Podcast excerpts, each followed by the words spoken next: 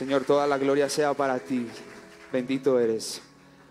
Bueno, antes de empezar, siempre he querido honrar a mis pastores, Pablo y Claudia. Gracias por todo el amor que siempre me dan, que siempre nos dan a, a mis amigos de milicia, a los que están conmigo en la misión, a Dani, a Eri, a Estelita, a Liliana y por supuesto a mi esposa, que si la pudieron ver ahorita está muy linda, pero es mi esposa, ¿cierto? Mi esposa. Por supuesto a ella, a ustedes chicos, Dios les bendiga. A John, a Jesse, a López que están allí en el sonido, un abrazo gigante. Gracias por hacer todo esto posible. Y a ustedes por cumplir esta cita con Dios. Dios les bendiga. Eh, cuando me dijeron que podía estar aquí en este lugar, eh, predicando, dando la palabra de Dios, pues hace mucho tiempo he querido hablarles de algo y es eh, de, de todo lo que ha venido marcando en estos tiempos la soledad. Y me encontré con varias frases de algunos artistas o de algunos famosos que dicen así. Robbie Williams, un actor que creo muy conocido, decía, solía pensar que la peor cosa de la vida era terminar solo. No lo es. Lo peor de la vida es terminar con gente que te hace sentir solo. Luego me encontré con otra frase que escribió en su diario personal Norma Jane Motherson Baker, la mujer vulnerable que se enmascaraba en el traje de la aparente poderosa Marilyn Monroe. Ella decía, sola, estoy sola, siempre estoy sola, sea como sea, estoy sola. Eso decía la mítica Marilyn Monroe. Kurt Cobain, el ex vocalista de una banda de rock a muchos yo sé que alguna vez lo han escuchado nombrar, decía, si mi sonrisa mostrara el fondo de mi alma, mucha gente al verme sonreír lloraría conmigo. El científico Albert Einstein decía, es extraño ser conocido universalmente y sin embargo estar solo.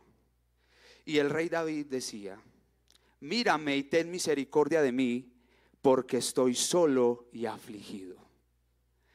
Porque el miedo a la soledad?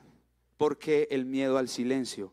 Porque estas personas, teniéndolo todo, absolutamente todo, aparentemente, tenían posición, tenían eh, un buen nombre, gozaban de, no sé, de, de, de buenos recursos, porque esas personas siempre estaban en todo momento pensando en una frase sobre la soledad.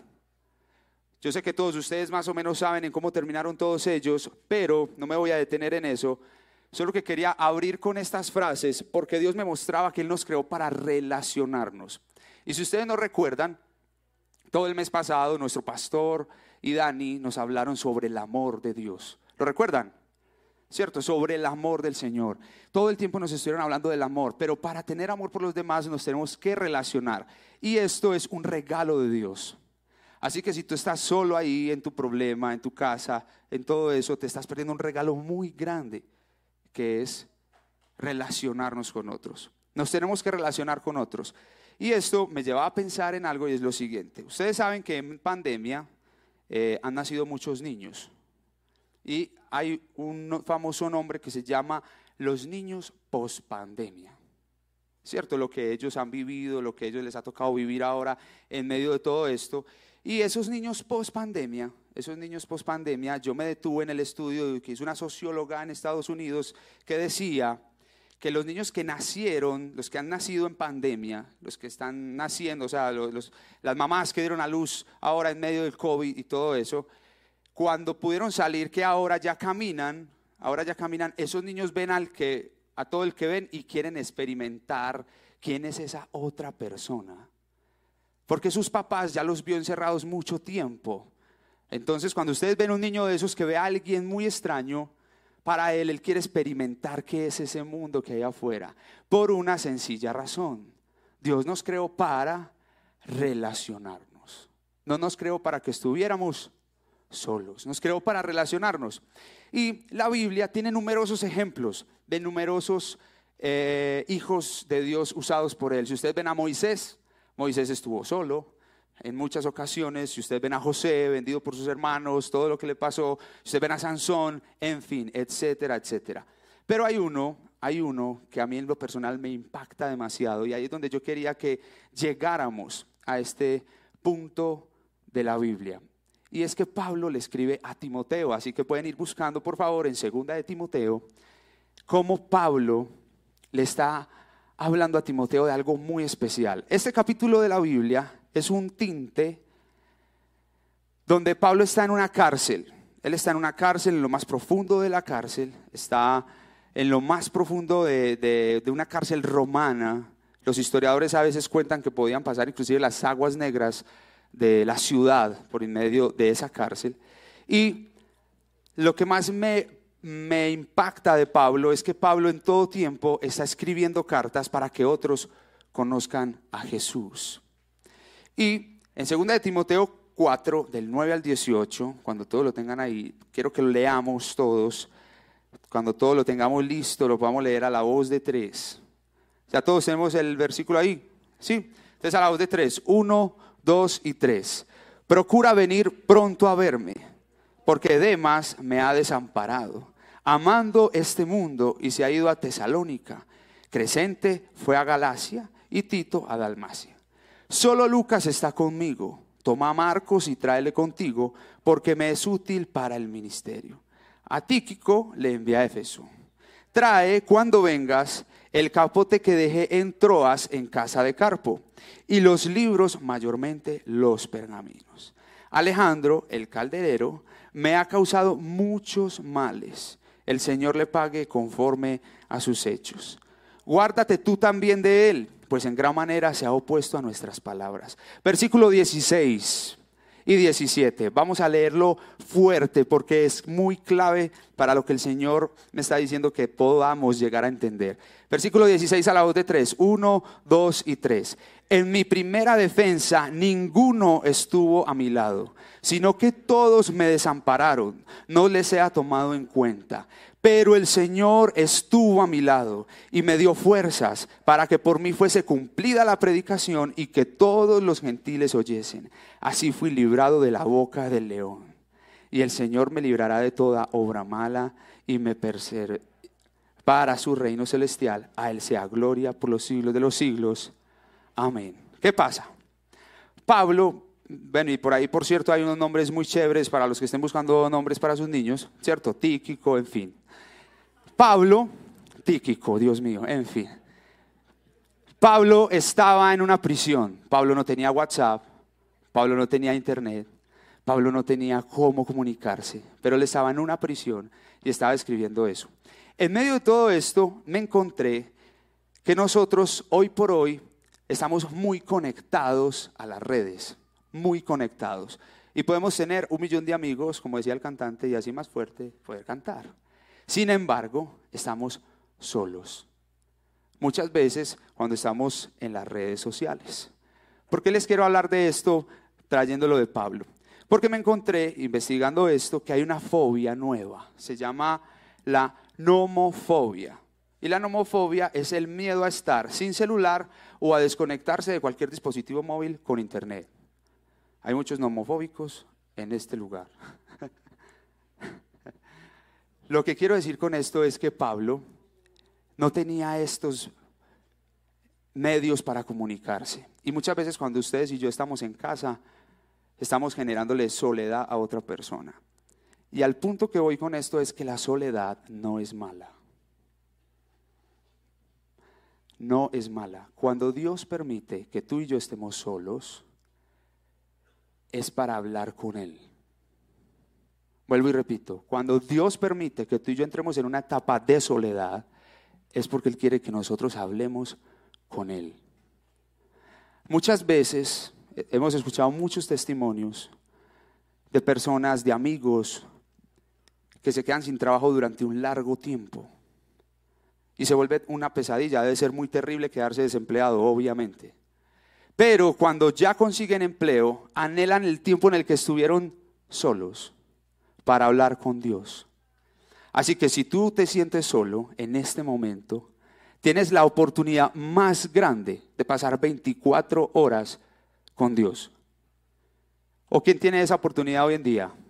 24 horas con tu Creador, cuando estamos solos. El punto es que como las redes sociales nos han generado tanta angustia, tantos likes, tantas cosas, no tenemos el tiempo necesario para pasar tiempo con nuestro Creador. Y quizás estamos ocupados en muchas cosas y las carreras empiezan a jugar. Tozer, que fue un gran teólogo de los años de 1900 a 1950, cuentan la historia que él en su cuarto, en su cuarto donde oraba, habían unas señas en el piso de sus dos rodillas, porque inclusive llegó a pasar hasta una semana encerrado orando con Dios. Una semana. Más allá de pensar en la comida, en lo que haya que hablar, si hay que responder el mensaje, una semana con Dios. Y Dios, sin embargo, nos está diciendo que saquemos tiempo con Él.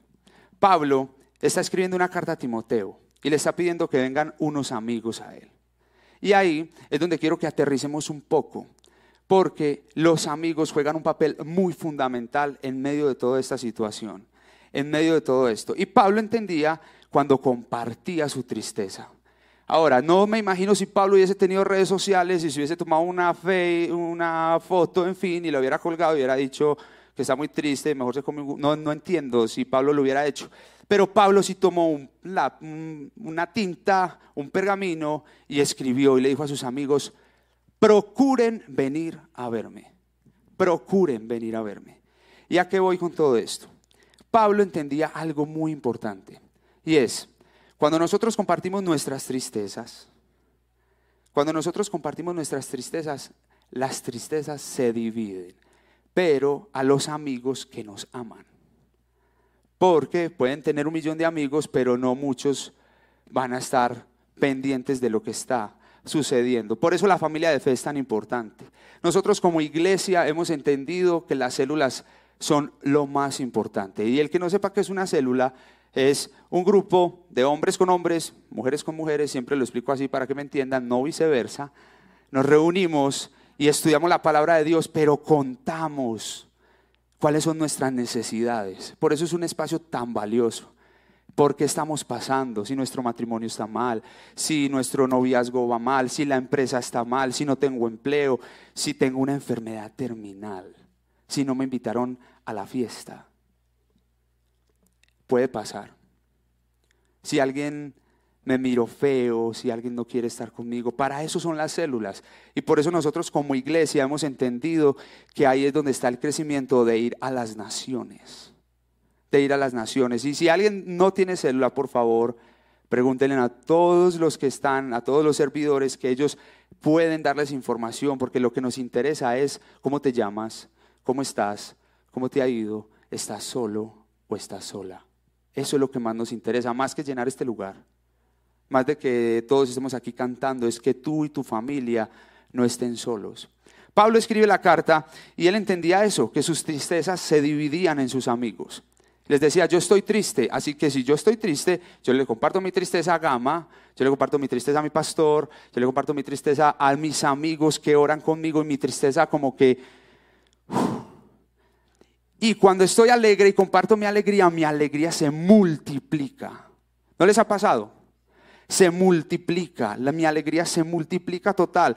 Por eso me impacta que Pablo escribía y escribía y escribía y escribía y compartía y no se quedaba solo y volvía y hablaba y volvía y comunicaba. Yo, por ejemplo, siempre he llegado a una conclusión, esto es mío, no se lo vayan a decir a mi pastor, que los hinchas del Medellín somos muy cristocéntricos.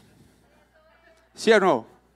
Porque nosotros compartimos nuestras tristezas muy a menudo. Las dividimos y entonces oran mucho por nosotros.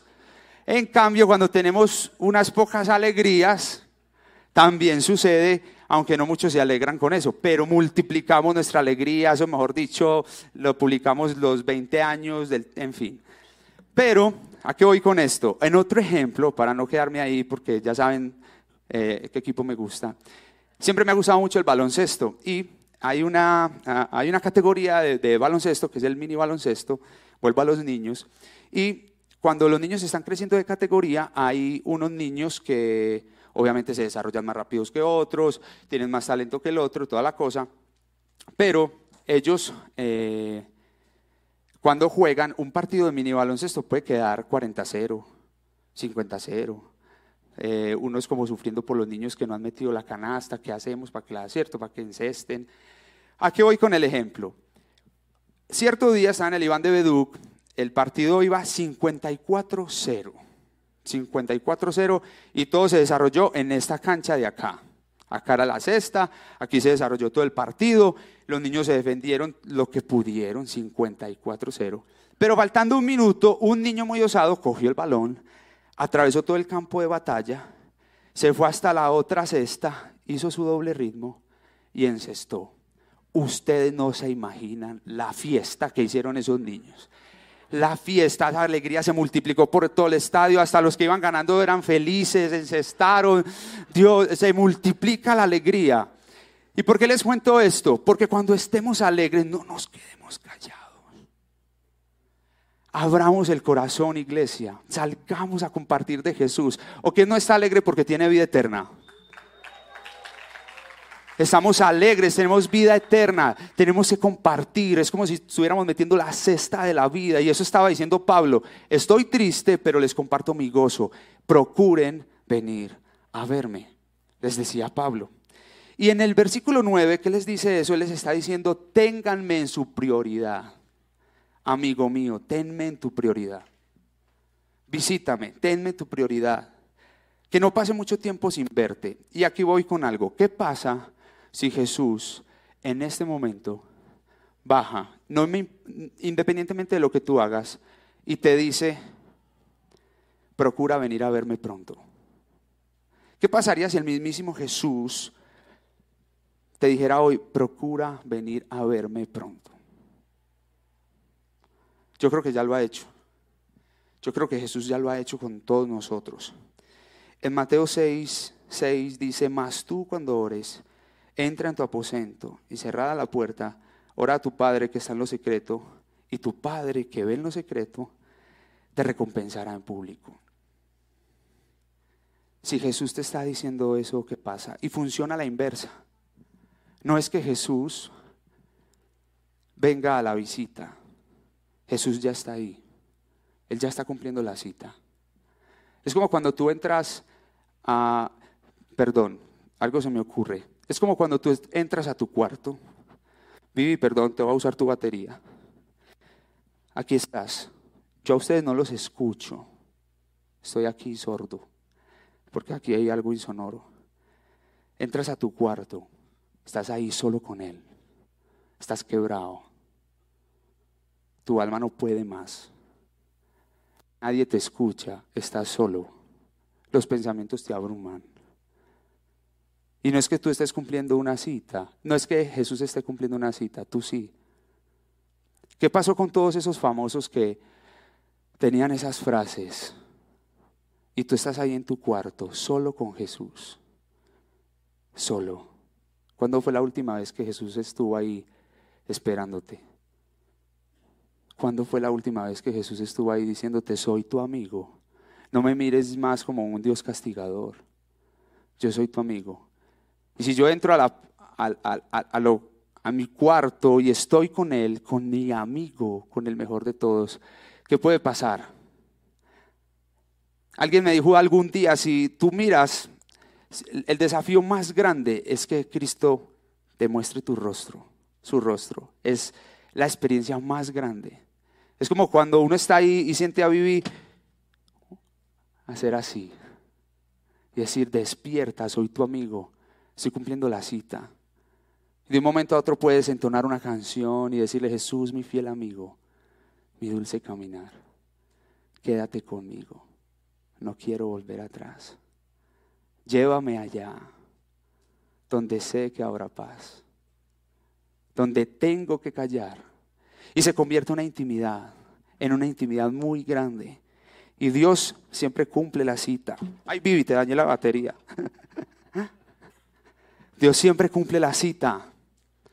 No sé si tú estás esperando a que Él solamente la cumpla. Él siempre está ahí, ahí en, en, el silencio. Ahí estaba muy agradable, aquí ya los escucho más. Pero ahí, en el silencio, donde vengan esos pensamientos, donde quizás Pablo les está diciendo a todos, procuran venir a verme, ahí es donde se ganan las batallas espirituales. Ahí en el silencio es donde tú lees la palabra de Dios, por cierto este mes estamos celebrando el mes de la Biblia, pero ahí donde tú dices, este es mi manual para la soledad. Hay un manual para la soledad. De hecho, allá afuera hay un montón de manuales para la soledad por si alguno no tiene uno. Hay un montón. Ese es el manual para entender qué me quiere decir el Señor. Versículo 11. Dice, solo Lucas está conmigo. Toma a Marcos y tráele contigo porque me es útil para el ministerio. Pablo quería compañía, pero no dejó de lado su misión. ¿A qué voy con esto? Cuando Pablo quiere que el ministerio se extienda, lo que Pablo lo que quiere decir es, háblales para que no se queden solos eternamente. Háblales porque la soledad eterna es más dura que esta que es pasajera. Y si tú estás pasando por una soledad pasajera, es más dura la eterna. Es mucho más dura. Y Pablo lo que les está diciendo es, vayan, hagan discípulos, porque esa fue nuestra gran comisión, pero es para que la gente no se quede sola eternamente y otros y todos ustedes y más compartamos una vida eterna que de verdad, cosas que ojo no vio ni oído escuchó. Esa es la verdadera razón que a Pablo le afanaba y le afanaba y le afanaba. Miren, hace poco nosotros estuvimos como el equipo con todos los pastores de la federación y estuvimos en un seminario que era la prevención contra el suicidio. Era una prevención contra el suicidio y en medio de eso eh, había una frase del expositor, el, el, es médico, no sé, me corrigen, es médico, psiquiatra, algo así, también, eh, el caso es que él decía una frase, decía, no le tengan miedo al COVID, cuídense, ténganle miedo a la soledad. Y nos empezó a decir un montón de cifras, de cifras de cómo se han incrementado, sobre todo en Medellín, no sé, en las otras ciudades, de cómo los, el suicidio se ha venido incrementando. ¿Por qué? Por temor a hablar con Dios o por temor a que nosotros compartamos la palabra de Cristo. Que nosotros compartamos la palabra de Dios. En medio de eso, eh, recordaba mucho cuando, cuando Pablo le dice, Lucas, solo Lucas está conmigo, él, él viene a la prisión, no sé qué cosas le toque para entrar a la prisión, pero necesito que otros le compartan a los demás para que cuando caigan en sus prisiones, cuando caigan en sus pasiones, exista ese amigo que le va a ayudar a salir de allí. Para eso necesito eso. Versículo 13 dice, trae cuando vengas el capote que dejé en Troas en casa de Carpo. Ahí tienen otro nombre muy especial. Casa de Carpo. Y los libros, mayormente los pergaminos. Y lo que me quiero detener aquí es en lo siguiente. Pablo leía la palabra de Dios, como dice una amiga mía, y se deleitaba en los primeros cinco libros de la Biblia. Y ella dice, a veces no entiendo el por qué se deleitaba en esos primeros cinco libros de la Biblia, pero eso dice él encontró que el Señor le estaba diciendo que se deleitara en eso. Pero una de las razones por las cuales el Señor me mostraba esto es que Él decía que tráigame sus los pergaminos. Y a mí me gusta a veces leerlo, tratar de leer lo que no está escrito, aunque no quiero irme en contra de tal cosa, pero me imagino yo que cuando Pablo pedía los pergaminos, Pablo estaba diciendo, algo se está escribiendo de Jesús en este momento. Porque Pablo no lo conoció face to face. Pablo tuvo algo sobrenatural, pero en esos pergaminos yo me imagino, yo creo que él estaba diciendo, tráigame los pergaminos que hemos escrito nosotros y qué se dice más de Jesús, qué otras cosas escuchan de lo que él haya escrito, la pasión de que deseaba esa leche espiritual no adulterada. Y en medio de eso yo me imagino, yo me imagino que Pablo eh, encontró versículos en lo que escribió Marcos, por ejemplo en Marcos 3:14, donde decía, y estableció a doce para que estuviesen con él. Escogió a doce quebrados, como tú y yo, o peor, no lo sé, para que estuviesen con él. Luego dice, y para enviarlos a predicar. Yo me imagino que Pablo leía eso en sus pergaminos y decía, Jesús es Dios. Jesús es poderoso. Pero Jesús escogió a doce para que estuviesen con él. Luego de esos doce, cuando estuvo en la cruz, ¿cuántos habían? Uno. Y aún así Jesús pagó el precio, dio la vida. Y luego, esos doce ven, esos once ven la promesa cumplida y entienden que su amigo les estaba diciendo la verdad. Pero lo que más me impacta de que Pablo esté leyendo Marcos 3:14 es que los escogió para que estuviesen. ¿Cuáles son tus amigos hoy? ¿Cuál es ese amigo que, que hoy te está escuchando? Yo ahora tocaba el tema de las células y de hecho el tema de las células, más allá de doctrina, es para desarrollar la amistad en Cristo.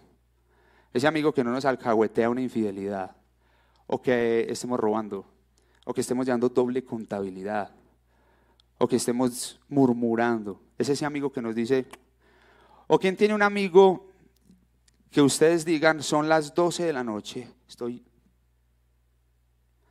lo voy a llamar y yo sé que me va a contestar. Y sé que voy a ir a su casa. ¿Quién tiene un amigo así? Yo tengo amigos así. Y sé que no me van a decir cosas bonitas si yo la embarré. Lo primero que me van a regañar es porque llegué muy tarde a su casa, ¿cierto? Y además que lo desperté. Pero, ¿quién tiene ese amigo en el cual pueden confiar? Hay otro versículo que creo que Pablo leyó y era Juan 15:15. 15, y decía Jesús, ya no os llamaré siervos porque el siervo no sabe lo que hace su Señor, pero os he llamado amigos porque todas las cosas que oí de mi Padre os he dado a conocer. Eso es como vea, yo tengo un secreto muy grande, pero ¿a quién le cuento? ¿A quién? Al amigo. Lo que pasa es que hay unos que tienen muchos amigos y esos amigos tienen muchas redes sociales, ¿cierto? Y en fin, eso se vuelve eh, toda la cosa. Pero Jesús les estaba diciendo, yo los estoy llamando amigos a ustedes tres, porque hay tres de los doce, porque yo a ustedes les puedo contar los secretos de mi Padre. Y de esos tres, ¿Quién quedó? Uno. Sin embargo, entendemos que todo se cumplía conforme a eso. ¿A qué voy con esto?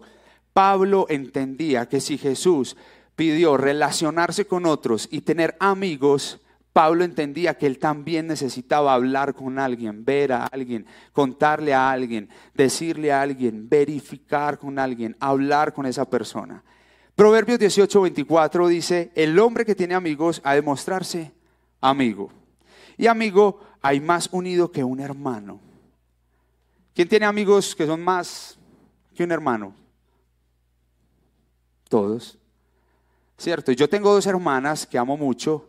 Tengo que decirlo porque me deben de estar viendo por YouTube. Ustedes van a decir, ay, este man tiene... En fin. Pero ellas son mis amigas. Cuando estoy mal, sé que están ahí. Pero quería contarles aunque suene descabellado y mm, algunos de pronto piensen que no, mi mejor amigo es Jesús, es una realidad. Confío mucho en mi pastor, pero mi mejor amiga es mi esposa. Ella tiene acceso a esto, literal. Tiene acceso a esto también, al, al bolsillo. Ella tiene acceso a todo, es mi mejor amiga. Y si tengo una tentación, ella después del Señor lo sabe. Y si estoy mal, ella después del Señor lo sabe. Porque decidí escoger a alguien que me ame, que me acepte como soy. decidí que el, el Señor me la mostró a ella, no era por simplemente un antojo y ya, sino que cada vez que me levanto le digo, bueno Señor, está bien. Tú a Pablo le diste a Lucas, pero a mí me diste a Claudia. Mucho mejor. Y me visita todos los días. Amén. Te amo. ¿Por qué les quería decir eso? Porque si no confiamos en quien duerme con nosotros, va a ser muy difícil confiar en Cristo. Muy difícil. Si no confiamos en quien vive en nuestro lado, va a ser muy difícil confiar en Jesús. Muy difícil. Y el problema, creo yo, ahora de la iglesia no es que no salgamos a las calles y hablemos de Jesús, porque sé que lo vamos a hacer, sé que lo hacemos. El problema es que estamos solos. Estamos muy casasolas, escondidos. No ponemos el pan sobre la mesa. ¿Saben qué, muchachos? Tengo un problema. Yo necesito que ustedes me ayuden. Muchachos, procuren venir a verme me estoy muriendo de la soledad en esta cárcel, aunque tengo a Cristo, pero necesito que ustedes me den aliento. El hierro con hierro se aguza. ¿Con quién puedes ser tú mismo?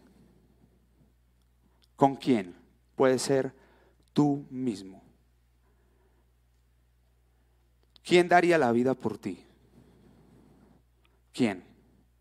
No es porque mi esposa esté acá, si quiere la pueden... Pero yo sé que yo daría la vida por mi esposa, de hecho Cristo lo dice. Y tengo la certeza de que ella daría la vida por mí. ¿A quién le darías un riñón? Aunque suene charro. ¿A quién? ¿A quién? Un amigo que necesite un riñón y que tú no, yo lo tengo, si le decís somos compatibles, hágale. ¿A quién? No lo sé, es un ejemplo loco. ¿A quién se lo darías? ¿Tienes un amigo así? ¿Para qué la célula? ¿Para qué venir a la iglesia? ¿Para qué escuchar la palabra de Dios? ¿Para qué cantar canciones? ¿Para qué? Para construir el carácter de amigo, de ese amigo fiel que está ahí, de ese amigo que sabe que estás pasando con solo mirar los ojos. Ahora hemos entrenado mucho eso con los tapabocas. Sabe qué tienes, sabe qué necesitas. Aprendamos a ser factores de edificación y luz en medio de la sociedad en tinieblas. Yo no sé si ustedes recuerdan que nosotros como movimiento de vida de impacto estuvimos saliendo a, los parques en medio de todo lo que era la, cuarentena. No sé si lo recuerdan, ¿cierto? En medio de todo eso, eh, siempre me ha impactado que muchas personas que pasaban por ahí y escuchaban eh, a un montón de locos, panderetudos y aleluyones en un parque cantando, siempre llegaba alguien, alguien que estaba solo y se sentaba y lloraba y lloraba. Siempre llegaba alguien. Un día llegó la policía.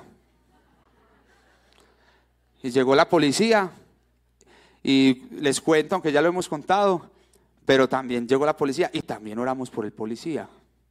Y el policía estaba solo. No le daba tiempo de ir a una iglesia por su servicio de policía no le daba tiempo.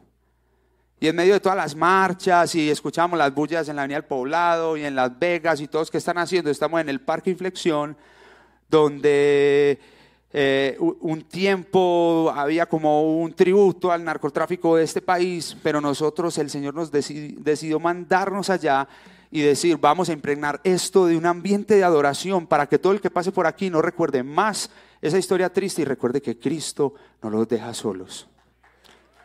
Para eso llegamos. Amén, gloria a Dios.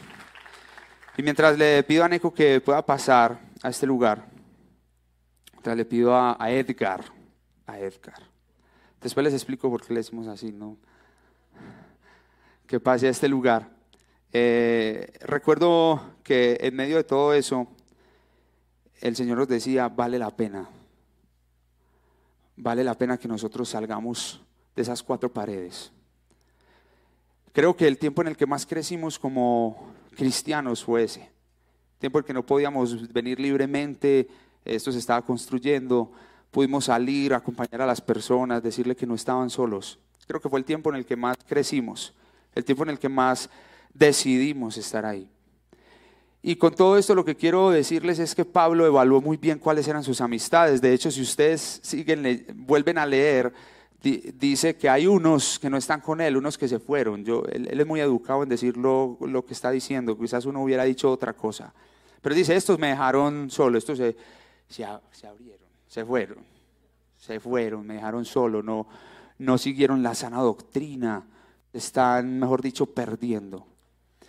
Y en este punto, antes de que oremos, quiero contarles algo, muchos ejemplos que tuve hoy, pero en este el Señor me decía que no lo podía dejar atrás y es que hace 12 años, 12 años había una puerta de hierro allí, una puerta de hierro grande. No sé los que puedan recordar cuando venían que esto era una casa muy linda donde todos parqueábamos educadamente, no nos enojamos con nadie, eso era una belleza, pues todos, eso era una locura. Entró un hombre, hace 12 años entró un hombre por esa puerta y entró quebrado, así como los doce, como los doce discípulos, quebrado, lleno de adicciones, lleno de mentiras, eh, de engaño, y se encontró con una iglesia que lo abrazaba, que él la volvía y la embarraba y volvía y lo recogía. Y ese hombre pasó por muchos procesos. No es perfecto. Todos los días debe arrodillarse ante Cristo. Y hoy les está predicando la palabra de Dios.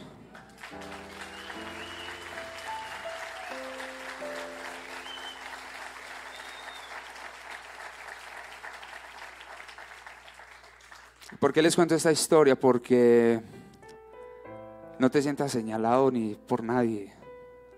Esto es un hospital de pecadores. Pero Jesús es tu fiel amigo y Él quiere que tú cambies.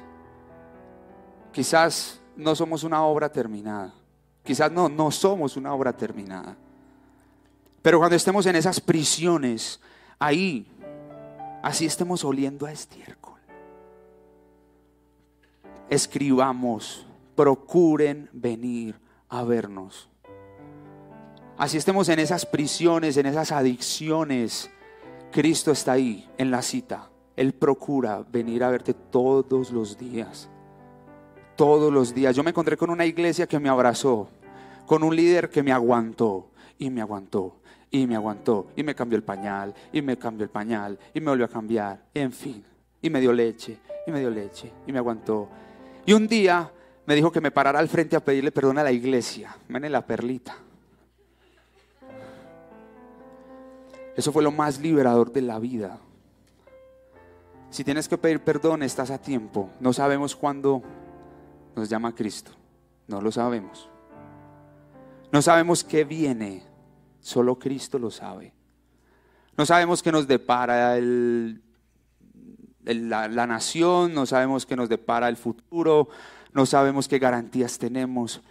Pero si tú ves a Cristo como tu fiel amigo, seguramente lo vas a entender. Que nadie esté solo, iglesia, nadie, nadie esté solo. Que todos estén postrados a los pies de Cristo, ante el fiel amigo. ¿Qué tal si nos ponemos de pie todos y le decimos a Jesús que quite toda mentira, que independientemente de la posición que tengamos, nosotros entendamos que necesitamos de alguien Ustedes y yo necesitamos de alguien. ¿Quién necesita de alguien aquí? Todos tenemos un consejero, es Cristo. Pero busca a esa persona, búscala, háblale, cuéntale, no te guardes nada, no te ahogues solo, no tomes decisiones que con el tiempo todos podamos lamentar. Padre, en el nombre de Jesús, te doy las gracias porque sé que hablaste claro a los corazones. Tú eres el mejor amigo que alguien pueda tener. Te pido que los consejeros, Señor, que seamos o que veamos, tengan tu palabra, Señor, sean amantes de tu palabra, como esa leche espiritual no adulterada. Señor, también ayúdanos a discernir quién, quién, quién debe de, de, estar un poco alejado de nosotros para que también conozca de Cristo con los límites que se deben tener pero también haznos entender y a valorar los espacios que como iglesia tenemos, Dios. Ayúdanos a valorar los espacios, Señor, de los amigos que tenemos en la célula, a gozarnos con el otro. Padre, en el nombre de Jesús te quiero pedir que si hay alguien, Señor, que tenga depresión en esta sala, en el nombre de Jesús sea sanado por tu compañía, Jesús. Que si hay alguien, Señor, que tiene pensamientos suicidas, tú los sanes en el nombre de Jesús que esa persona, Señor, se acerque a ti, Jesús. Que sepa que tú eres bueno, que tú eres rey, que tú eres santo, Señor. Padre, en el nombre de Jesús, te pido que todos nosotros podamos acoger a alguien. Tú nos cuidas, Padre, tú nos ayudas, tú nos guardas, tú sabes quiénes somos, tú no nos señalas, tú sabes cuál es el consejero que necesitamos, tú nos libras, Padre. Señor, alzamos nuestras manos para clamarte a ti, Jesús para decirte gracias por tu amistad, gracias porque aunque estamos quebrados, aunque a veces nos devolvemos, Señor, al vómito, como dice Pedro, aunque a veces hacemos eso, tú nos recoges, nos limpias y nos vuelves a encaminar, Jesús. Aquí estamos con nuestras manos en alto para decirte, Señor, te necesito. te necesito. Tú eres bueno y lo único que yo necesito es tu paz y tu amistad, Señor. Señor, no necesito la vanagloria de esta vida, no necesito los deseos de los ojos, no necesito, Señor, los deseos de la carne, te necesito a ti, Jesús, autor y consumador de nuestra fe. Señor, tú eres nuestro fiel amigo y te pido que en el nombre de Jesús, si no lo ves como tu fiel amigo, dile, Señor, yo no te veo como mi amigo porque mis amigos me han pagado mal. Con toda confianza dile, Jesús, no te veo como mi amigo porque mi amigo me deja solo, porque estoy sola. No te veo a veces como mi amigo porque no sé dónde estás. Pero hoy decido aprender a escucharte en el silencio, en la soledad, aprovechar cada segundo de soledad para hablar contigo, Jesús. Señor, alzamos nuestra voz para clamarte para que nos des las llaves de los que no quieren creer en ti, Jesús. Para que nos dé, Señor, la estrategia necesaria, más allá de todo eso, de poder abrazar al que no quiere conocerte. Que sientan tu abrazo, Jesús. Y que te podamos decir, Padre, bendito eres. Tú eres bueno, Jesús. Señor, habla nuestros corazones, Padre. Eres tú con Dios ahí, Jesús. Bendito eres, Padre. Habla con tu fiel amigo. Tú eres fiel, Jesús. Te amamos, papá.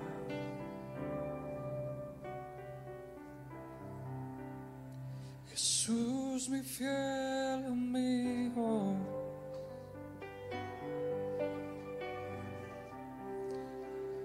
Mi dulce caminar.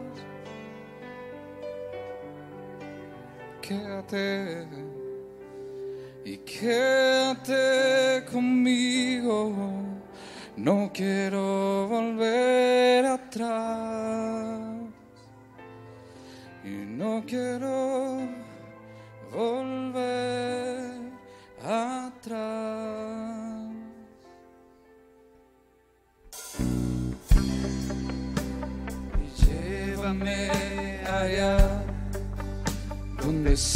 que habrá paz, donde tengo que callar para escucharte hablar, donde todo es realidad y el tiempo no existe más.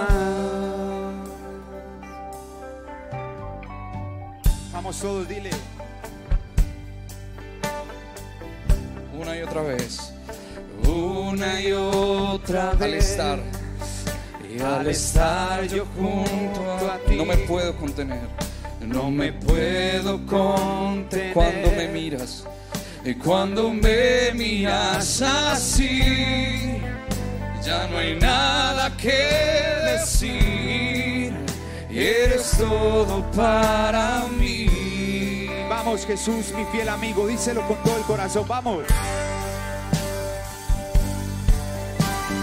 Jesús, Jesús, mi fiel amigo.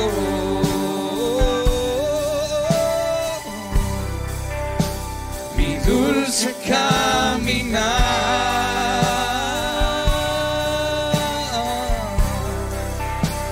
Y quédate conmigo. No quiero volver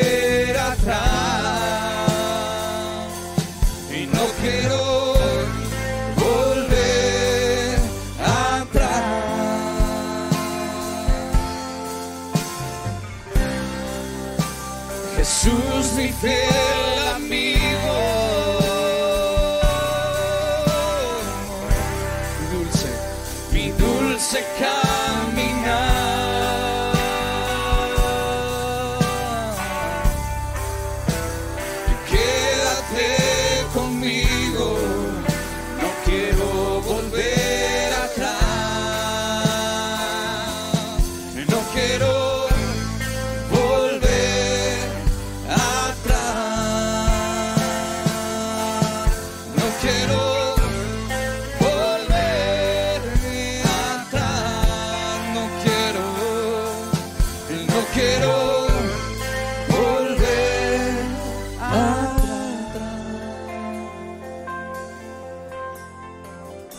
Solo en ti queremos estar.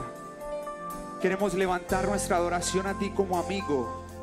Gracias por aceptar nuestra amistad. Te amamos Jesús.